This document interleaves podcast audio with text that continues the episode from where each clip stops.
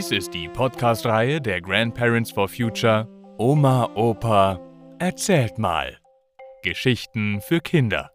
Jeden Freitag erscheint hier eine andere spannende neue Folge. Und jetzt viel Spaß beim Zuhören.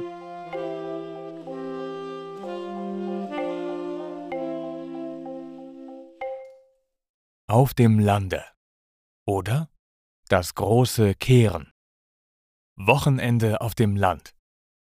Mit Eimer, Besen, großer Schaufel und los ging es.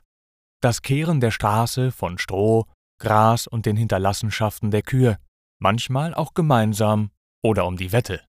Ich bin nach dem Zweiten Weltkrieg in einem mittelgroßen Dorf in Hessen geboren und aufgewachsen. Mit zunehmendem Alter nehmen auch die Erinnerungen an diese Zeit einen immer größeren Raum ein. Es war sicher eine schwere Zeit für Eltern und Großeltern, doch eine schöne Zeit für uns Kinder. Wir mussten im Haus, Garten und auf dem Feld helfen, doch wir hatten auch viele Freiheiten. Gleich hinter dem Elternhaus und dem gegenüberliegenden Bauernhof ging es in die Wiesen und Felder.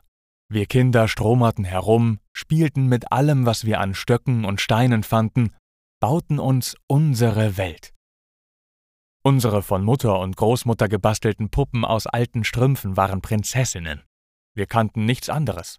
Niemand hatte mehr oder besonderes Spielzeug. Die Aufgaben im Haus waren aufgeteilt zwischen meiner Schwester und mir.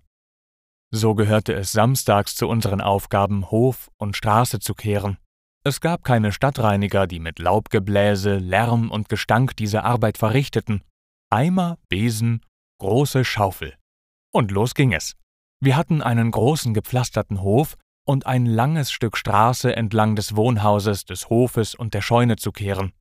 Die Arbeit war sicher nicht immer nur mit Freude verbunden, doch wenn die Nachbarskinder zur gleichen Zeit mit Kehren beschäftigt waren, dann kam es auch schon einmal zum Wettkehren mit viel Gelächter. Und wenn dann alle Reste von Gras, Stroh und Hinterlassenschaften der Kühe beseitigt und auf dem Misthaufen gelandet waren, sah unsere Straße, die den Berg hinabführte, aus, als hätte sie schon ihr Sonntagskleid angezogen. So wie ja für alle die Kleidung in Wochen- und Sonntagskleidung und für uns Kinder auch noch in Schulkleidung unterteilt war. In der Waschküche prasselte schon das Feuer unter dem großen Waschkessel, in dem das Wasser für das wöchentliche Bad heiß gemacht wurde, in einer großen Zinkbadewanne badeten dann meine Schwester und ich gemeinsam. Die Haare wurden mit Seife gewaschen und mit einem Gefäß klarem Wasser gespült. Es gab keinen Föhn. Meine langen Haare, sonst zu Zöpfen geflochten, wurden in Handtücher gewickelt. Im Schlafanzug musste ich in der Wohnküche vor dem Kohleherd sitzen, damit sie trockneten. Zum Abschluss der Woche gab es oft Käsebrötchen und Kakao. Brötchen waren damals eine Ausnahme und etwas Besonderes. Sie kosteten fünf Pfennig das Stück. Sonst gab es Brot, das am Samstag früh im großen auf dem Bauernhof freistehenden Backofen von den Frauen der ganzen Straße gebacken wurde. Ich erinnere mich, dass nach dem Brot mit der Restwärme die Kuchenbleche in den Ofen wanderten und der Duft von Brot und Kuchen über den Hof zog. Um 18 Uhr läuteten die Kirchenglocken den Sonntag ein. Die Arbeit ruhte. Die Menschen ruhten aus von der oft harten Arbeit der Woche. Und dann kam der Sonntag.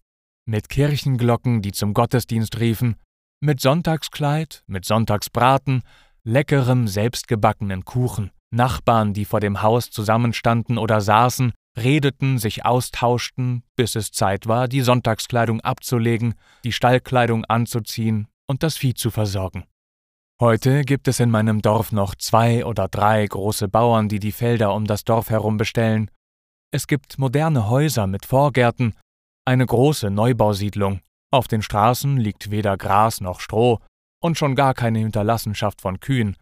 Denn es gibt ja auch keine Kühe mehr im Dorf, sondern nur noch in den großen Ställen der Bauern. Die Zeit hat sich rasant verändert. In der Stadt und auf dem Land. Biotonnen, Restmülltonnen, gelbe Tonnen, Altpapiertonnen, Glascontainer, all das ist nicht wegzudenken aus unserem Leben in der Stadt und auch auf dem Land. Wichtig, sinnvoll und gut, wenn die Mülltrennung denn funktioniert. In meiner Kindheit wurde Papier im Ofen verbrannt, Gemüseabfälle bekamen die Tiere, aus Essensresten wurde eine neue Mahlzeit zusammengestellt, Wasser wurde nicht teuer gekauft, es kam frisch aus dem Wasserhahn, Für Apfelsaft wurden die Flaschen jedes Jahr gespült und wiederverwendet. Gemüse, Obst, Marmelade wurden jedes Jahr in Gläsern eingekocht. Und an Plastik kann ich mich nicht erinnern, da es fast alle Lebensmittel lose in Papiertüten gab. Wir können die Zeit nicht zurückdrehen. Doch wir können achtsamer mit kleinen Dingen in unserem Alltag umgehen und die Umwelt schonen, wo immer es möglich ist.